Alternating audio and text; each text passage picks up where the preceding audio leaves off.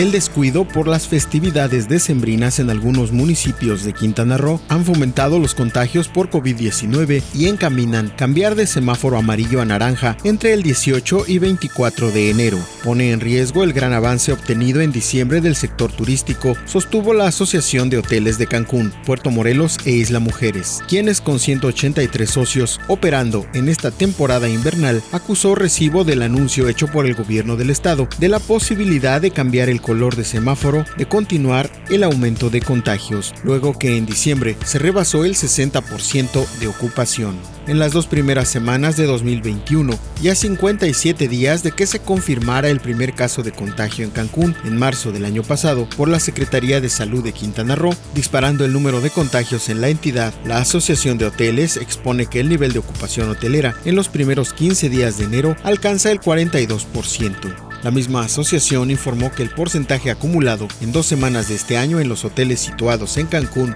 Puerto Morelos y la zona continental de Isla Mujeres es casi del 44% y se espera que se vaya incrementando siempre y cuando no ocurra un cambio de color del semáforo la próxima semana. La asociación precisó que los 183 hoteles que ofrecen 46.984 cuartos continúan aplicando todas las medidas de prevención e higiene de manera sistemática, así como los protocolos protocolos correspondientes para la protección de visitantes y colaboradores, atentos a la información oficial de las respectivas dependencias.